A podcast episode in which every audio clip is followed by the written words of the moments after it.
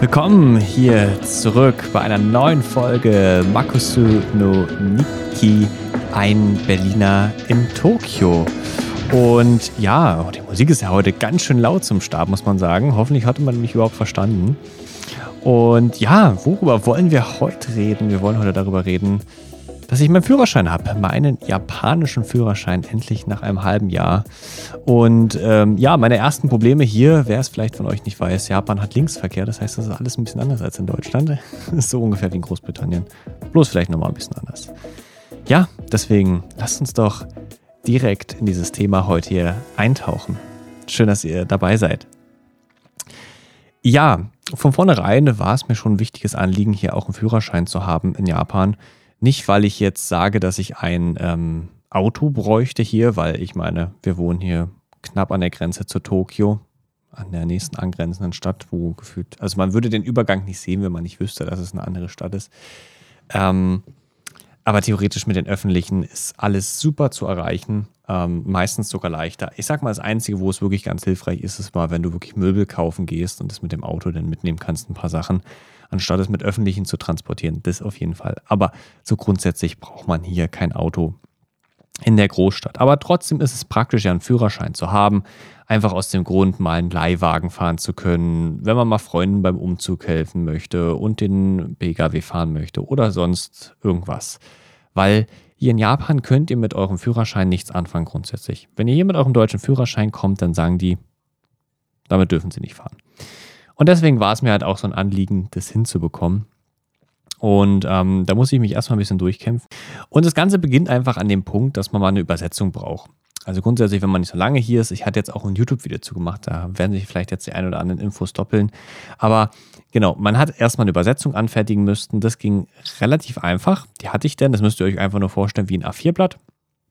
Und da stehen eigentlich alle eure Daten vom Führerschein, die ihr so habt, einfach nur auf Japanisch übersetzt drauf. Das muss halt von der offiziellen Stelle gemacht werden, in dem Fall dem japanischen Automobilclub, also sowas wie der ADAC in Deutschland.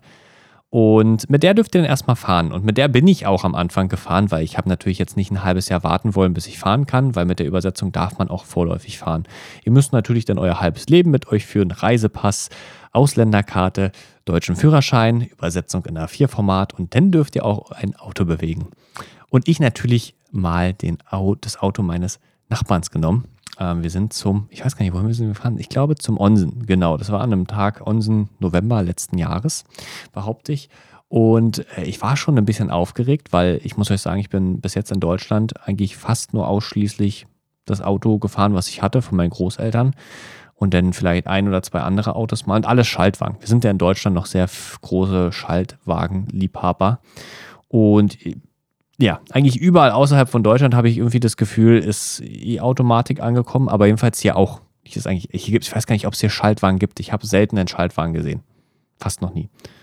Und naja, dann war das eine Automatik, das heißt das erste Mal Automatik fahren und dann gleich auf der linken Seite. Da war ich schon ein bisschen aufgeregt, muss man sagen, an der Stelle.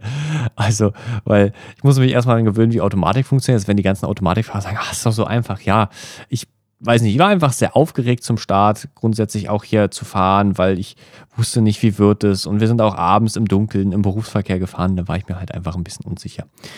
Naja, eigentlich habe ich mich relativ schnell dann doch ans Automatikfahren gewöhnt. Ich fand das super, bis ich dann gemerkt habe, ja, man soll nur einen Fuß nehmen statt zwei und ich war dann auf Gas und auf Bremse gleichzeitig und drückte beides gleichzeitig. Das hat einmal schön geruckt, aber danach weiß man, dass man es nicht mehr macht.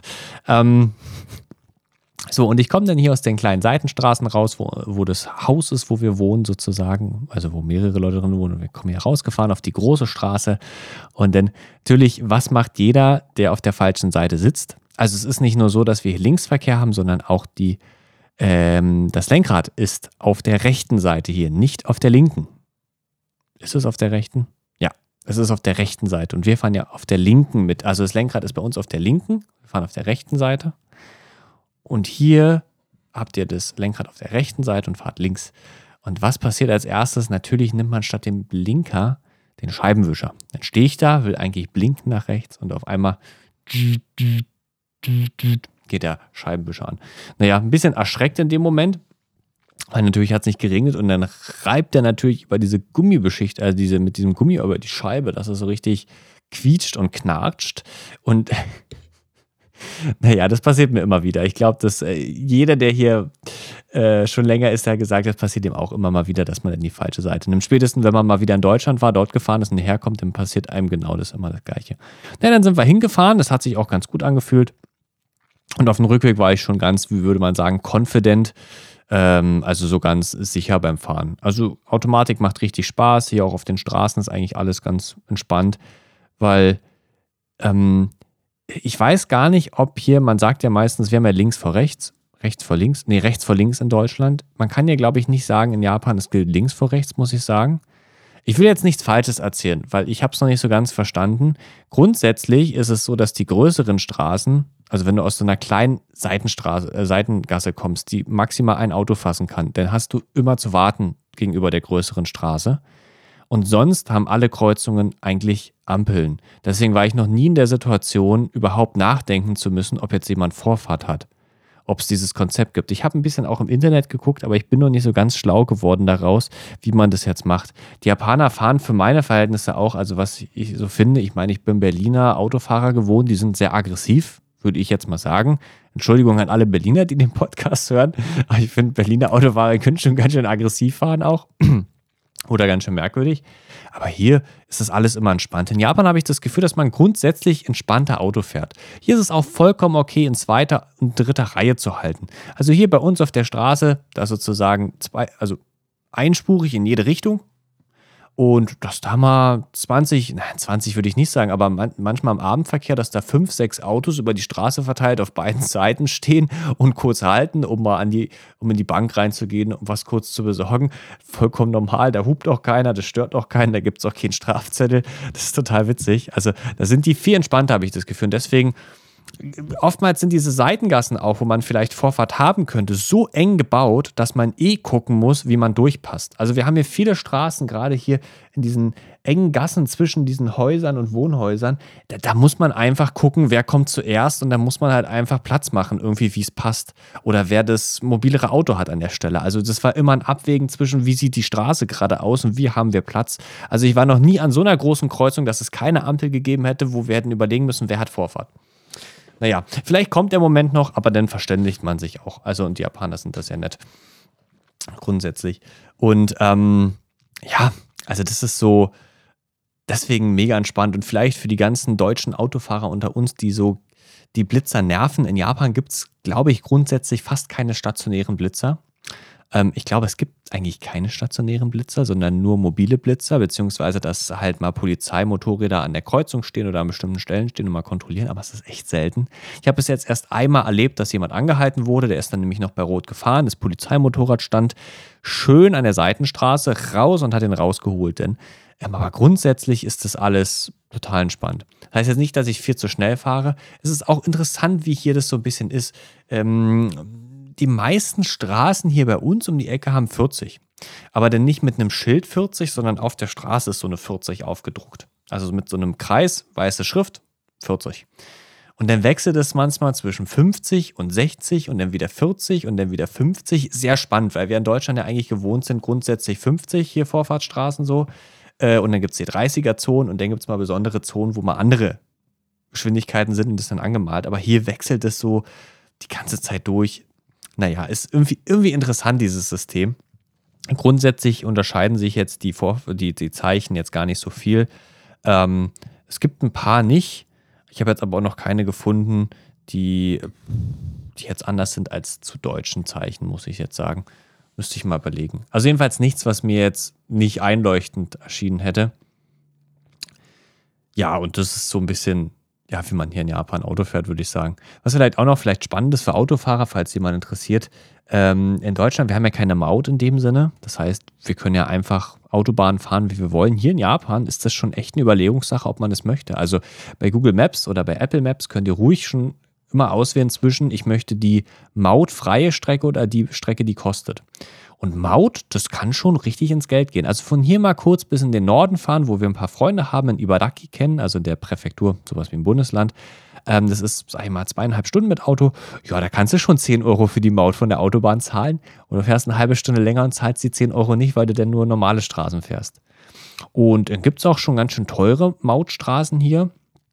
Und ähm, ja, da muss man sich schon überlegen, wenn man jetzt eine ganz lange Strecke fährt, also ich sag mal von hier in den Süden fünf, sechs Stunden Autobahn, das kann schon ganz schön ins Geld gehen. Das ist hier so bei den Autos, dass sie so einen eingebauten, also du kannst eine Karte reinschieben, das nennt sich ETC, Cardo, ETC Cardo, genau. Und ähm, die ist dann hinterlegt im Auto und dann, wenn du reinfährst an dieser Autobahn, dann wird es erkannt und dann sagt dir das Gerät auch, dass es äh, sozusagen losgeht und wenn du runterfährst, dann wird wieder ausgelockt so ein bisschen. Äh, wenn du sowas nicht hast, dann musst du immer an die normalen Halter halten und so eine Karte ziehen. Und dann musst du beim Rausfahren aus der Autobahn schon bezahlen. Das ist auch sehr witzig, weil das mega umständlich ist. Aber das Problem ist, um sowas zu haben, brauchst du eine Kreditkarte und als Ausländer kriegst du die nicht so leicht. Also ist es für manche Leute, die jetzt schon ein Auto haben und keine Kreditkarte besitzen, so dass sie dann doch diese Bargeldoption, das heißt Bargeld, aber jedenfalls dieses Direktzahlen nehmen müssen, was dann mega umständlich ist, gerade wenn du Stau hast und so. Naja, also hier muss man sich wirklich schon überlegen, will ich Autobahn fahren, weil es sehr viel Geld kostet. Ja, und der Linksverkehr. Ja, grundsätzlich ist es so, dass ich mich freue, wenn viel Verkehr ist, weil dann kann ich nichts falsch machen. Weil ich sehe, wie alle fahren an der Ampel, sehe ich, auf welcher Spur die landen, wie die sich einordnen. Das gibt mir eine Orientierung, weil wenn es leer ist, dann muss ich manchmal schon wirklich überlegen, auf welcher Spur lande ich jetzt an der Kreuzung, wenn ich abbiege. Das muss man einfach selbst mal gemacht haben. Das ist ja so, wenn man umso länger man Auto fährt, umso mehr macht man es unterbewusst. Und wenn man dann auf einmal wieder in dieses Unterbewusstsein hier rutscht, weil es gerade leer ist und du entspannt fährst und mit jemandem nebenbei redest, mit deinem Beifahrer, dann passiert das so schnell, dass du durcheinander kommst. Wir sind zuletzt mit ein paar Freunden vom Onsen abends auf dem Weg nach Hause gewesen. Wann war das? 22.20 Uhr. Da war hier schon wenig Verkehr noch. Und ähm, naja, den Berg runter von der heißen Quelle, da war halt gar niemand. Und ich bin halt runter und ich bin halt beim Rausfahren, wollte ich sozusagen nach rechts rausbiegen aus dem Parkplatz. Und wie ich es aus Deutschland gewohnt bin, bin ich auf der rechten Spur dann gelandet und bin dann rechts runtergefahren, erstmal so 200 Meter. Und dann haben wir alle gequatscht, waren alle entspannt, niemand merkt irgendwas. Und dann kommt uns, kommt aus der Kurve hinten auf einmal ein Auto auf der rechten Spur. Und dann denke ich so, ah, scheiße, stimmt, ich fahre ja auf der falschen Spur. Ich erstmal sofort auf die linke Spur rüber gewechselt. Also da war genug Platz, da wäre jetzt kein Unfall passiert. Aber wie das so schnell mal aus dem Unterbewusstsein passiert, dass du auf der falschen Spur bist, ich natürlich auf die linke rauf gewechselt, alles gut. Der Japaner hat sich wahrscheinlich gedacht, ah ja, ja, ein Gaijin, also Ausländer oder so, keine Ahnung, oder ein Geisterfahrer, ich weiß es nicht. Aber das war schon, das sind so die Momente, wo du halt dann dieses, das, das merkst, dass du unterbewusst halt das schon so gewohnt bist, dass, dass du auf der falschen Seite landest. Und wenn, wenn halt Verkehr ist, dann geht es halt leichter. Dann hast du halt nicht dieses, ja, also du freust dich grundsätzlich am Anfang hier immer Verkehr zu haben, weil Verkehr gibt dir immer eine Orientierung, beziehungsweise du orientierst dich ja unterbewusst dann an dem Verkehr und das ist dann alles ein bisschen, bisschen leichter und gibt einen so eine, so eine kleine Sicherheit. Ja, und grundsätzlich, jetzt haben wir den Führerschein. Es war noch ein langer Prozess, weil wir hatten dann die Übersetzung und hatten dann angerufen ähm, bei der Führerscheinstelle hier in, in der Präfektur. Also wie gesagt, Präfektur ist sowas wie Bundesländer in Deutschland. Aber das war irgendwie ganz schwer, da durchzukommen. Unser Chef hat da mehrmals versucht anzurufen, weil die nur auf Japanisch sprechen und mit, mit Maske und allem würden wir das wahrscheinlich mit unserem Japanisch nicht richtig schaffen, da verständlich durchzukommen oder be bevor es denn ja, ja, Unstimmigkeiten gibt. Wir wollen es ja irgendwie auch rechtzeitig schaffen ich weiß nicht, er hat, glaube ich, ein, zwei Wochen probiert, jeden Tag mehrmals anzurufen, bis er durchkam. Und dann haben sie ihm gesagt, ja, schön, wir können Ihnen den nächstmöglichen Termin geben. Februar. Es war November. Da ich so, boah, krass. Also die müssen ja, also da muss, weiß ich nicht, vielleicht ist nach Corona so ein Andrang, aber jedenfalls dachte ich so, boah, ist das krass, wie lange das dauert. Weil jetzt vielleicht die Sache ist, ich habe ja gesagt, die, die Übersetzung ist halt nur vorläufig. Das Problem ist, wenn man nach einem Jahr noch keinen Führerschein hier beantragt hat, beziehungsweise den Führerschein hat, dann muss man eventuell nochmal eine Prüfung machen, weil die japanischen Behörden davon ausgehen, dass du ein Jahr lang nicht gefahren bist und sie dir nicht mehr zutrauen, dass du fahren, kannst. Und es ist egal, was du da sagst, ob du gefahren bist oder nicht mit der Übersetzung, sie gehen davon aus und es kann sein, dass du nochmal eine Nachprüfung machen musst. Und ich glaube, das will man verhindern. Also ich wollte es gerne verhindern, hier in Japan nochmal eine Fahrprüfung zu machen. Ähm, für unsere amerikanischen Sprachschüler in unserer Sprachschule ist das nämlich voll das Problem, weil in Amerika, in vielen Bundesländern Amerikas, Bundesstaaten Amerikas, kriegst du den Führerschein sehr, sehr, sehr, sehr einfach. Und ähm, da haben die Japaner einfach die Angst, dass die eigentlich nie richtig eine Prüfung machen mussten, so ne? Und grundsätzlich müssen fast alle äh, Amerikaner hier nochmal eine Nachprüfung ablegen und die müssen, die schwitzen da richtig. Also unsere Sprachschule, da hat man richtig angesehen, wie das äh, die schon sehr herausfordert, diese, diese Prüfung nochmal abzulegen und sie da richtig Angst vor haben. Naja, und das wollte ich halt einfach äh, gerne dem entgehen. Und ähm, daher war die Idee, das halt rechtzeitig auch alles fertig zu bekommen. Naja, und dann war halt auch endlich Februar gekommen.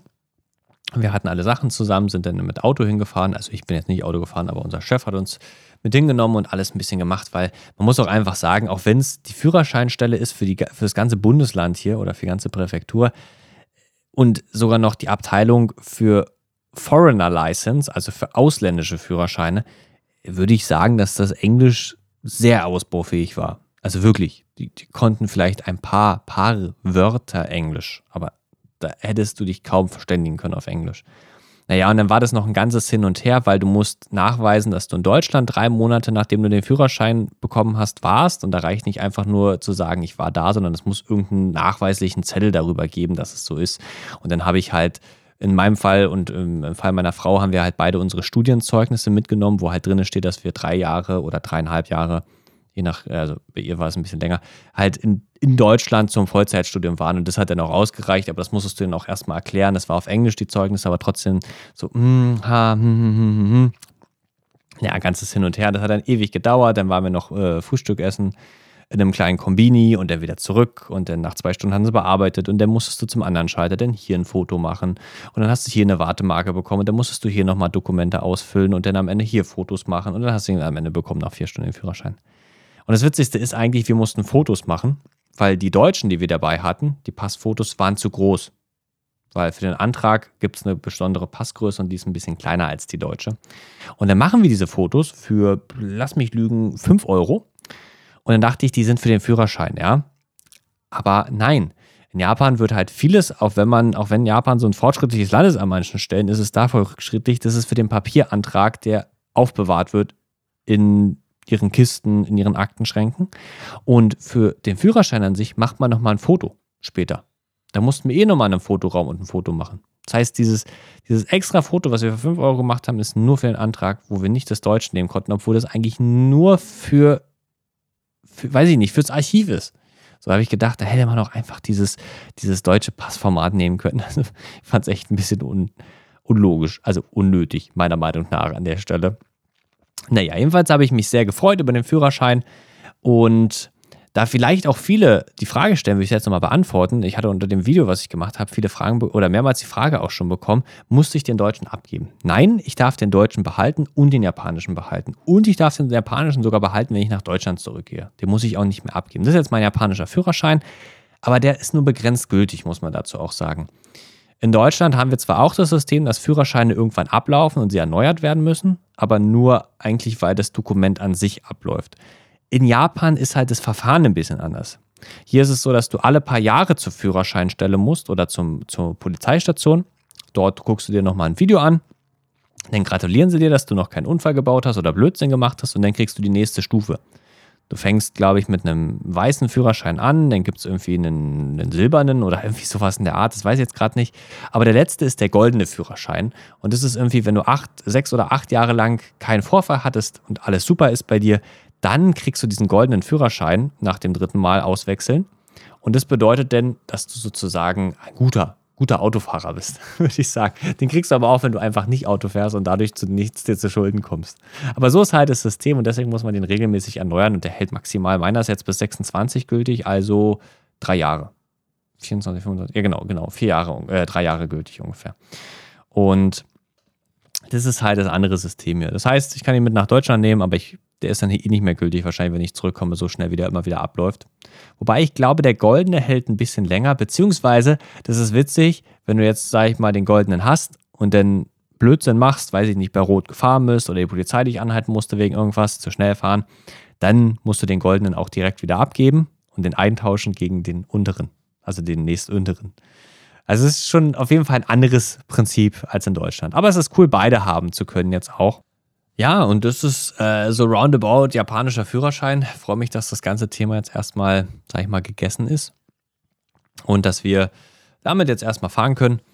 Und ähm, vielleicht nur so ein paar Updates aus dem aktuellen Leben, was sonst noch so alles läuft. Wir hatten das coole Privileg, ich weiß noch gar nicht, ob ich es schon mal erzählt hatte, wir waren jetzt den ganzen Januar bis letzte Woche alleine weiter in der Sprachschule, beziehungsweise in unserer Sprachschulklasse. Da gibt es schon noch ein paar Mitschüler, so ist nicht.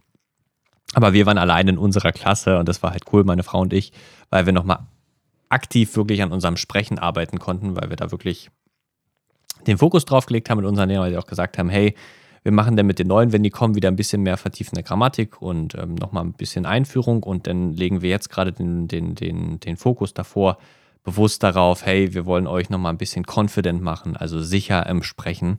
Und ich habe das Gefühl, es wird schon gut. Ich merke so natürlich langsame Gespräche mit jemandem, der deutlich redet und der auf dich eingeht. Das funktioniert. Aber wenn du halt im Alltag manchmal bist und zu einem Amt gehst oder irgendwas Bürokratisches machen willst oder am Supermarkt bist, die Leute reden halt einfach viel schneller, sind ein bisschen kürzer auch angebunden, weil halt einfach das Daily Business ist. Und da kommt man dann manchmal trotzdem noch zum Spitzen. Das ist dann, glaube ich, so diese Königsdisziplin, die Geschwindigkeit hinzubekommen ähm, und auch sich gut erklären zu können. Naja, jedenfalls, das ist mega cool. Und dann letzte Woche kamen jetzt unsere neuen Mitschüler dazu, vier Amerikaner, die sind jetzt für ein paar Monate dabei.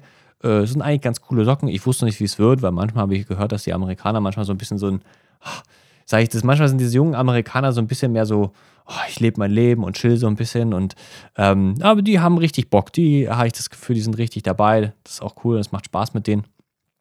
Ähm, und dann haben unsere Lehrer vorgeschlagen, ja, wir könnten ja so einen Ausflug machen, äh, was gemeinsam zum Mittagessen geht am Freitag. Und das finde ich halt so cool in unserer Sprachschule, weil wir sind halt nur eine kleine Sprachschule einfach. Also viel mehr Schüler könnten die jetzt auch gar nicht mehr aufnehmen. Also es ist, würde ich sagen, kaum noch Platz, weil die Klassengröße, sage ich mal, ist mit sechs, mit sechs sind wir schon am oberen Limit. Sie sagen also eigentlich maximal fünf. Sechs ist so wirklich das, wo wir nicht mehr machen sollten, weil man sonst einfach nicht mehr so gut äh, diese Förderung des, Indi des Einzelnen hinbekommt, einfach an der Stelle. Und man so viel auch abschalten kann oder zu wenig redet einfach, denn, weil man es dann nicht mehr so gut schafft. Und ähm, deswegen ist es cool, weil es dadurch einfach auch ein bisschen persönlicher ist.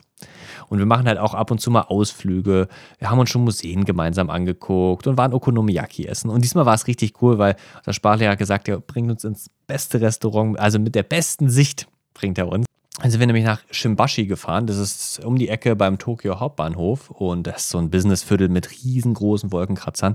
Und äh, da gibt es auch ganz viele Wolkenkratzer, die den obersten, obersten Etagen sozusagen so Sky-Restaurants haben. Das heißt, es sind Restaurants mit Ausblick über die Skyline von Tokio in alle Richtungen. Und dann sind wir da in einen so einen Tower rein, weil er da halt das Restaurant konnte und ähm, hat auch schon vorreserviert und alles. Und dann sind wir da hoch. Und ich, ey, ich habe ja Höhenangst, ja, Höhenangst habe ich.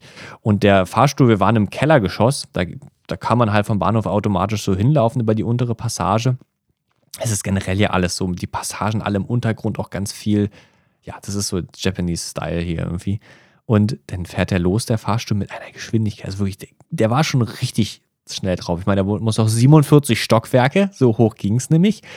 Und im Keller sah man noch nichts. Und ich bin ja, bin ja so ein bisschen schreckhaft. Und dann war der aus Glas an der einen Seite. Wirklich komplett frei aus Glas, dass man da runter gucken konnte. Da ging es dann drei Zentimeter hinterm Glas direkt runter. Oh, und ich stand da direkt an dem Glas, weil ich das ja nicht wusste, dass es so ist. Und dann ging das so hoch und dann, boah, da muss ich erstmal den Platz mit dem an der Tür tauschen, weil es einfach ein bisschen hoch war. Ich war da schon ein bisschen, bisschen ängstlich, muss ich sagen, an der Stelle. Und dann ging das, weiß ich nicht, wir waren in 20 Sekunden oben im 46. Stock.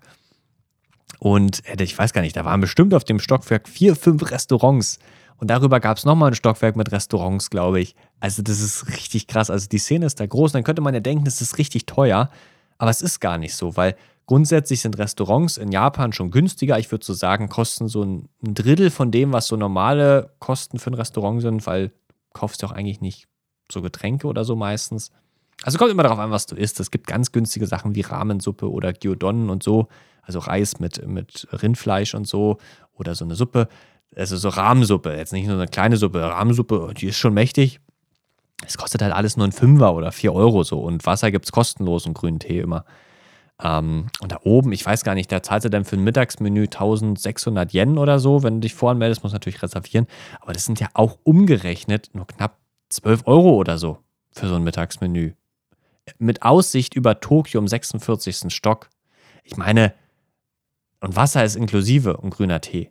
Das musst du jetzt nicht nochmal extra kaufen, wie in Restaurants hier in Deutschland, 4 Euro nochmal für eine Cola oder so. Natürlich, du kannst eine Cola holen, aber du kannst auch einfach den grünen Tee trinken. Das ist für die ganz okay hier. Und es gibt auch an sich eigentlich kein Trinker. Das Konzept ist ja einfach nicht so, hat sich nicht so durchgesetzt. So. Und dann denke ich mir so, ey, für so ein Restaurant würde ich in Deutschland wahrscheinlich ein Vermögen zahlen, um da zu essen. Naja, äh, dann waren wir da 46. Stock, Ausblick über sozusagen den Hafen von Tokio, den Hafenbereich mit den ganzen sozusagen Inseln, die die damals hingebaut haben, mit den großen Wohnhäusern und auf die Rainbow Bridge. Das ist auch, wenn dem anderen wird das sagen, ist eine sehr berühmte Brücke da. Und äh, das war eine Aussicht dort oben. So cool, so zu essen. Und wir hatten halt super Wetter, blauer Himmel, Sonne. Und dann saßen wir da mit der Aussicht, seinen Mittag zu genießen. Das war schon echt cool mit der Gruppe. Und unser Lehrer ist sowieso immer gut drauf, der Takahashi-Sensei. Äh, ich feiere den total. Also, der ist schon, ähm, ja, der ist schon eine frohe Natur. Dann hat er uns alle eingeladen. Das war so cool. Auch, auch dass er uns alle eingeladen hat, einfach so. Das, ich meine, er wird nicht reich durch deine Sprachschule, gerade weil sie halt so wenig Schüler nur aufnehmen. Ähm, so, so dieses, ähm, äh, Klasse statt Masse so ein bisschen. Natürlich, mit Masse kannst du mehr Geld machen, aber er sagt so, er hat den Anspruch, lieber jeden persönlich zu begleiten auch. Und bei uns ist es auch so, dass man, was heißt Vorstellungsgespräch machen muss, aber mit jedem führt er, bevor sozusagen die Leute kommen, meistens noch ein individuelles Gespräch, mal so ähm, zu gucken, passt der in die Sprachschule, passt das vom Konzept her und so. Also das ist, das ist denen schon so ein Anliegen. Er nennt es auch, ich will nicht teachen, ich will coachen. Weil ich will jemanden begleiten auf seinem Weg und ihn als Coach zur Seite stehen, dass er danach das machen kann, was seinem Japanisch machen will. Und das ist halt voll der geile Anspruch. Naja, ein bisschen genug geschwärmt über die Sprachschule. Ähm, ich weiß, dass immer wieder die Fragen kommen von euch, auch wo ich hingehe. Äh, ich habe bewusst meistens nicht geschrieben, weil zum einen die Sprachschule offiziell nicht anerkannt ist, im Sinne von, wenn ihr jetzt ein, ein Sprachschulvisum habt oder ein Studentenvisa, weil ihr an der Sprachschule hier in Japan gilt, geht, dann geht es mit dieser Sprachschule zum Beispiel nicht. Das ist eine freie Sprachschule, weil er sich sozusagen deswegen auch nicht an die vorgegebenen Sachen vom Ministerium halten muss, weil sonst muss man bestimmte Dinge machen. Und ihm geht es nicht darum, irgendwie JLPT-Tests zu machen, sondern jemanden zum Sprechen zu erziehen. Und deswegen ist es halt zum einen, wenn ihr ein Studentenvisum oder ein Visum über eure Sprachschule bekommt, fällt die Sprachschule schon raus. Das andere ist, die Sprachschule, wir sind gerade eh komplett voll. Also es wäre jetzt eh nicht Platz gerade für neue Leute. Und auf der anderen Seite, das muss man auch dazu sagen, es ist eine christliche Sprachschule. Das heißt, es hat auch schon ein bisschen eine Ausrichtung auf ähm, christliche Werke. Also da schicken viele Organisationen, soziale Organisationen, äh, diakonische Organisationen, missionarische Organisationen aus aller Welt schicken da ihre Mitarbeiter hin, wenn sie nach Japan kommen also je nachdem, wie die Kapazität ist. Meistens schicken sie sich auf mehrere Sprachschulen, weil äh, die, meine Sprachschule halt einfach, wo ich gerade bin, der nicht so viel fassen kann. Die haben auch ein begrenztes Limit, ja. Aber sozusagen dafür, und da habe ich manchmal das Gefühl, dass das ja gar nicht so für die, die jetzt auf meinem YouTube-Channel da mir folgen hier, äh, wahrscheinlich gar nicht so in euer Konzept passen würde. Wenn doch, äh, könnt mich mal auch gerne persönlich anschreiben. Ähm, und dann kann ich euch auch vielleicht mal die Daten zukommen lassen. Aber ich würde es nicht grundsätzlich so als Empfehlung raushauen für jeden sozusagen. Naja, äh, abgeschweift hier vom Thema. Ja, 46. Stock. Also wirklich, das ist echt cool muss man sagen. Also ich habe mir das jetzt so auch vorgemerkt, wenn jetzt mal Besuch kommt, wenn ihr mich mal besuchen kommt. Also die, die diesen Podcast hören und mich ja auch persönlich kennen. Ich meine nicht nur über den YouTube-Kanal, über den Stream, sondern die Leute, die mich auch persönlich schon kennen. Wenn ihr mal vorbeikommt, dann gehen wir gerne ins 46. Stockwerk. Erinnert mich an diesen Podcast und ich gebe euch einen aus. Also ich gebe euch das Essen aus an dem Tag. Ich würde natürlich am liebsten nochmal abends, mittags ist natürlich auch cool, aber abends sieht bestimmt auch nochmal, wenn die ganze Skyline so leuchtet, sieht es bestimmt nochmal krasser aus. Er hat gesagt, auch mein Lehrer hat gesagt, abends ist nochmal, sage ich mal, doppelt so teuer. Ist ja auch klar, ist dann halt so ein bisschen mehr Szenezeit. So, naja. Ha, sind wir auch schon wieder fast bei 30 Minuten. Ähm, langsam geht die Kirschblütenzeit los. Wir haben hier Stand jetzt Ende Februar und ähm, ja, nächsten Monat, Mitte nächsten Monat soll die Kirschblüte in Tokio starten. Meistens im Zentrum von Tokio ist immer sehr früh. Und da freue ich mich schon richtig sehr drauf, das erste Mal hier Kirschblüte in Japan erleben zu dürfen.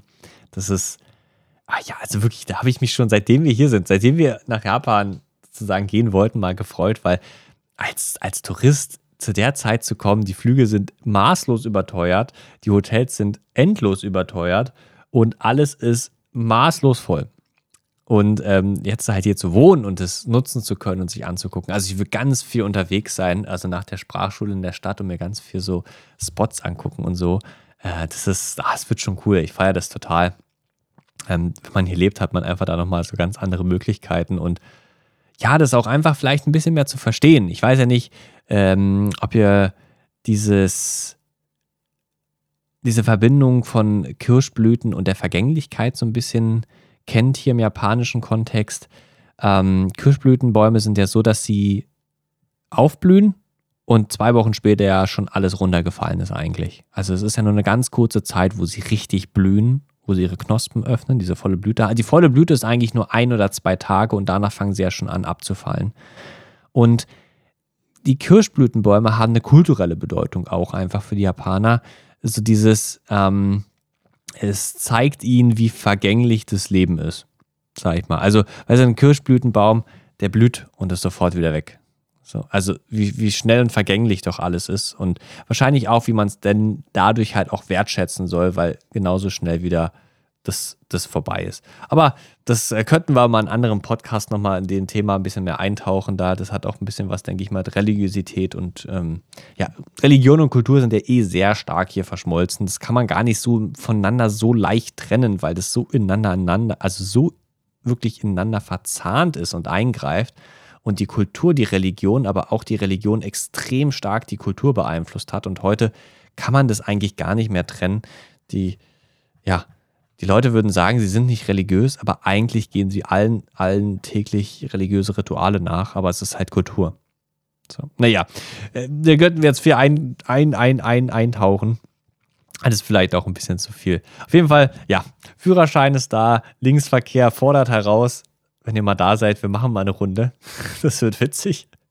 Und ja, also ich kann euch auf jeden Fall auch mal empfehlen, wenn ihr hier seid, euch mal wirklich anzugucken, so eine Restaurants da in diesen Businessvierteln, in den, in den oberen Etagen. Zur Mittagszeit ist das echt tragbar, dahin zu gehen. Und wenn man sich halt mal was gönnen will, kann man auch abends mal hingehen. Ich würde sagen, dann ist der Preis ungefähr dementsprechend, was ein deutsches Restaurant, ganz normal ein deutsches Restaurant kostet. 20, 30 Euro, würde ich sagen. Und äh, ja, kann man sich dann auch mal vielleicht gönnen. Ich meine, das muss man ja nicht jeden Tag machen, aber ich glaube, es ist schon mal was wert da kommen wir auch schon wieder zum Ende. Es hat mich voll gefreut, mal wieder heute eine Folge zu machen hier. Und ähm, ja, ich merke immer, ich lerne so viel Neues und äh, meine Perspektive wird dadurch so viel weiter, auch das zu merken, wie anders das ist, wie Systeme anders klappen, wie, wie es ist, auf der anderen Seite zu fahren, dass, ja, man kommt manchmal aus einem Schwarz-Weiß-Denken raus und merkt manchmal so, boah, ich habe eigentlich schon ich dachte immer, ich weiß, wie die Welt funktioniert. Dann bin ich in Japan und merke so, nein, die Welt funktioniert an anderen Orten der Welt ganz anders. Und es ist immer wieder schön zu sehen und äh, daran wachsen zu dürfen, das lernen zu dürfen. Und ähm, da würde ich euch beim nächsten Mal vielleicht ein bisschen mehr reinnehmen, was das auch an meiner Perspektive zu manchen Dingen einfach schon geändert hat, ist zu sehen, wie, wie Japaner eigentlich leben und also wie wir Sachen darstellen und wie sie eigentlich sind in Japan und wie die Menschen in Japan darüber denken und wie wir denken, dass die Japaner darüber denken sollten. Aber das ist jetzt viel zu philosophisch. Nee, das ist auf jeden Fall großartig hier zu sein und so viel lernen zu dürfen, so viele Leute kennenlernen zu dürfen. Ja. Und ich freue mich, dass ihr dabei wart. Und ich sage bis zum nächsten Mal. Matane!